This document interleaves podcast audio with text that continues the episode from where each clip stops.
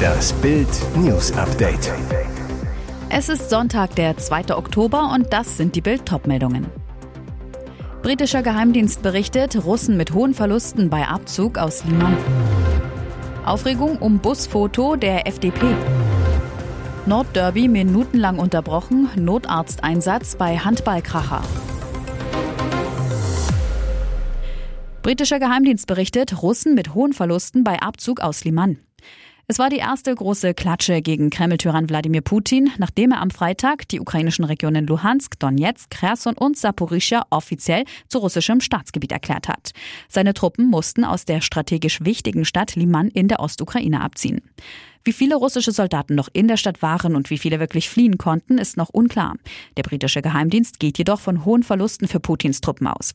Die Stadt im ostukrainischen Gebiet Donetsk, das am Freitag von Putin völkerrechtswidrig annektiert wurde, sei bis zum offiziellen Abzug mutmaßlich von unterbesetzten russischen Einheiten sowie Reservisten verteidigt worden, hieß es am Sonntag im täglichen Kurzbericht des britischen Verteidigungsministeriums. Beim Rückzug über die einzige Straße aus der Stadt, die noch unter russischer Kontrolle sei, seien wohl viele Soldaten gefallen. Der Rückzug habe in russischen Regierungskreisen eine Welle an öffentlicher Kritik an der Militärführung ausgelöst. Weitere Niederlagen in den Regionen der annektierten Gebiete dürften dies weiter verstärken und den Druck auf hochrangige Kommandeure erhöhen. Putins Bluthund Ramsan Kadyrov fordert sogar einen Atomschlag. Aufregung um Busfoto der FDP. Nanu, fehlt da nicht was?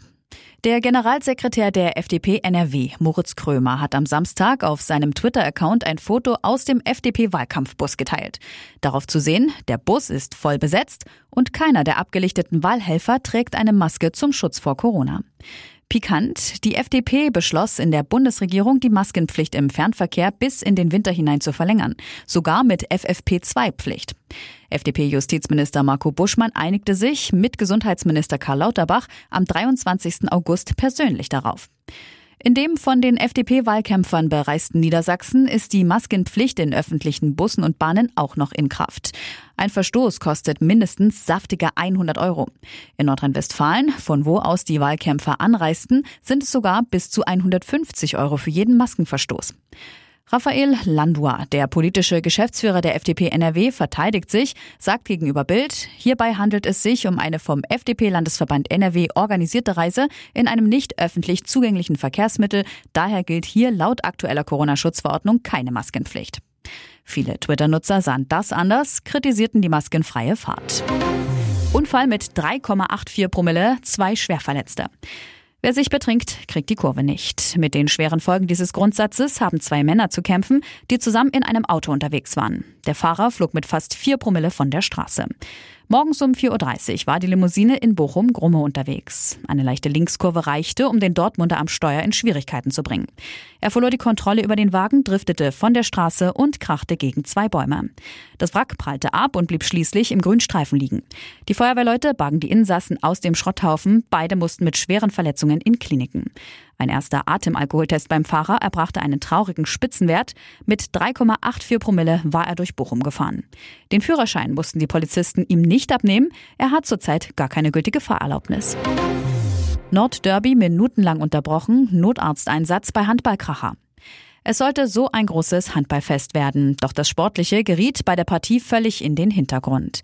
Das Nordderby zwischen dem THW Kiel und dem HSV Hamburg musste wegen eines Notarzteinsatzes minutenlang unterbrochen werden. Ein Fan benötigte auf der Tribüne beim Stand von 21 zu 14 für die Kieler die medizinische Notfallversorgung. In der Folge wurde er von den Sanitätern aus der Halle gebracht. Die Teams zogen sich in der Zeit in die Kabine zurück. Während sich die Rettungskräfte um den Patienten kümmerten, wurde ein Sichtschutz aufgebaut. Nach 20 Minuten Aufatmen in der Halle, dem Zuschauer ging es besser. Beim Abtransport aus der Halle hob er den Daumen, tosende Applaus in der Halle. Spielleiter Frank Wenz bei Sky. Wir haben entschieden, keinen Handball zu spielen, wenn ein Mensch um sein Leben kämpft. Die Rettungskräfte haben einen erstklassigen Job gemacht. THW-Trainer Philipp Jicha. Alles Gute dem Zuschauer. Beide Mannschaften haben immer wieder nachgefragt, wie es dem Zuschauer geht. Als wir hörten, dass er stabil sei, war die Stimmung bei den Jungs gut. Wir wünschen ihm vom Herzen gute Besserung. Am Ende siegte Kiel mit 40 zu 28. Die wichtigste Meldung war aber, dass der Zuschauer wieder stabilisiert werden konnte. Riesenpanne in zweiter Liga. Polizei lotst Fan statt Teambus ins Stadion. Irre. Der Polizei ist vor der Zweitligapartie Karlsruher SC gegen den ersten FC Nürnberg eine Riesenpanne unterlaufen. Denn statt des Mannschaftsbusses des Clubs hielt plötzlich ein Fanbus vor dem Kabinentrakt des Wildparkstadions. Was war passiert? Die Polizei hatte irrtümlicherweise den falschen Bus eskortiert. Da der Fanbus der ehemalige Mannschaftsbus der Nürnberger ist, haben sie eine ähnliche Lackierung. Deshalb hatten die Polizisten die Fahrzeuge verwechselt, wie der Karlsruher SC mitteilte. Wie ging es weiter? Der Fanbus musste umdrehen und das Stadion wieder verlassen. 15 Minuten später fuhr dann schließlich der richtige Bus mit den Fußballprofis vor. Und jetzt weitere wichtige Meldungen des Tages vom Bild Newsdesk. Spionageverdacht, Drohnensichtung über Bundeswehrübungsplatz während Ausbildung ukrainischer Soldaten. Wie Business Insider berichtet, haben bisher unbekannte Personen in der Nacht vom 30. September auf den 1. Oktober offenbar versucht, mit Drohnen einen Stützpunkt der Bundeswehr auszuspionieren. Das Bundesverteidigungsministerium habe bestätigt, dass es über dem Bundeswehrübungsplatz Wildflecken einen solchen Vorfall gab. Es habe demnach einen Polizeieinsatz in unmittelbarer Nähe des Truppenübungsplatzes gegeben gegeben, nachdem die Drohnen entdeckt worden waren. Brisant, genau auf diesem Stützpunkt werden aktuell ukrainische Soldaten ausgebildet. Sie lernen den Umgang mit gepanzerten Fahrzeugen des Typs Dingo. Die Bundesregierung hat der Ukraine zugesagt, 50 Stück dieser Fahrzeuge zu liefern. Unklar ist bisher, wer hinter der möglichen Spionage steckt. Laut Business Insider wird in Sicherheitskreisen jedoch vermutet, dass Russland hinter der Aktion steckt. Jakarta-Trainer Doll nach Indonesien-Katastrophe. Wir wurden in gepanzerten Polizeiwagen weggefahren.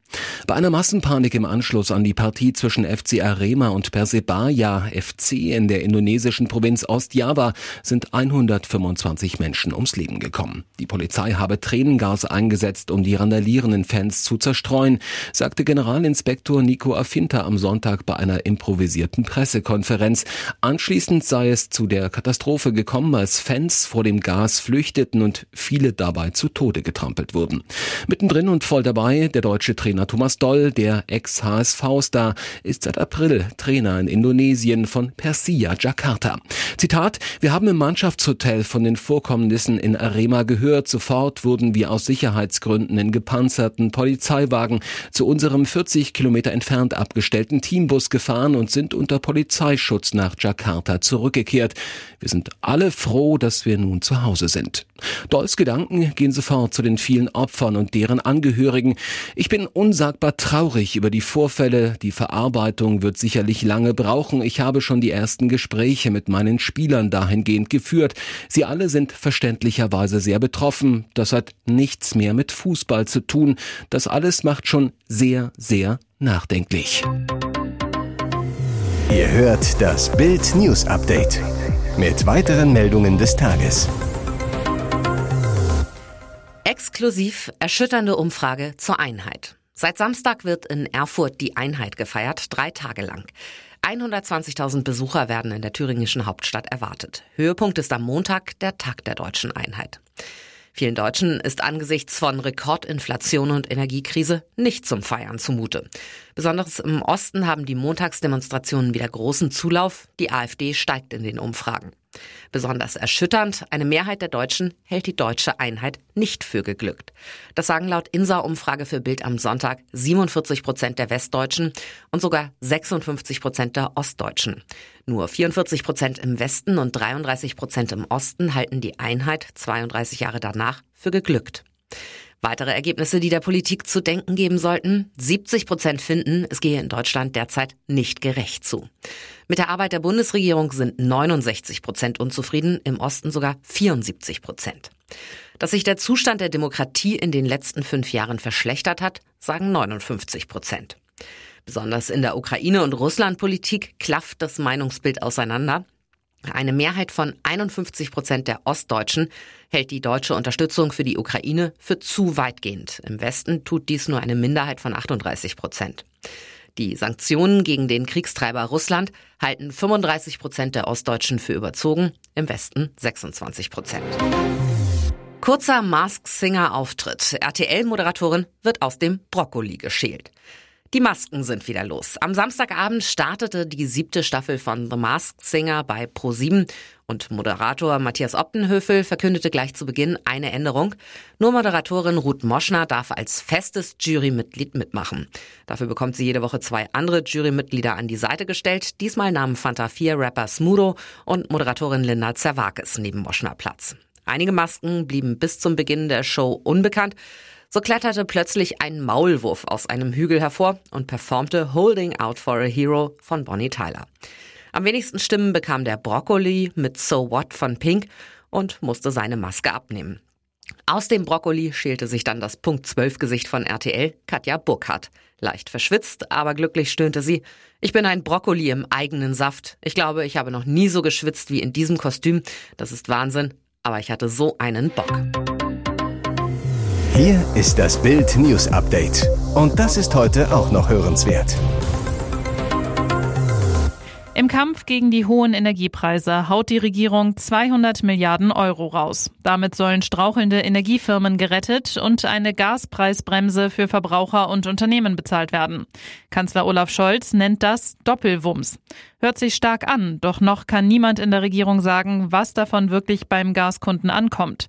Das Instrument der Gaspreisbremse soll eine 21 Mitglieder große Expertenkommission aus Wissenschaft, Wirtschaft und Gewerkschaften entwickeln.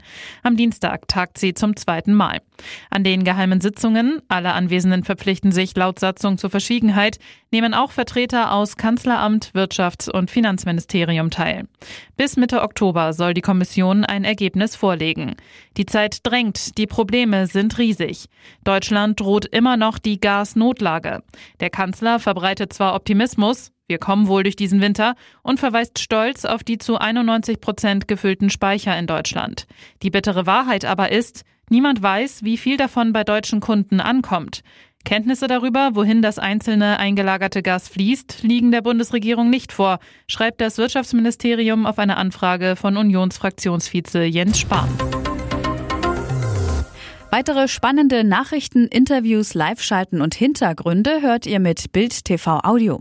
Unser Fernsehsignal gibt es als Stream zum Hören über TuneIn und die TuneIn-App auf mehr als 200 Plattformen, Smart Speakern und vernetzten Geräten.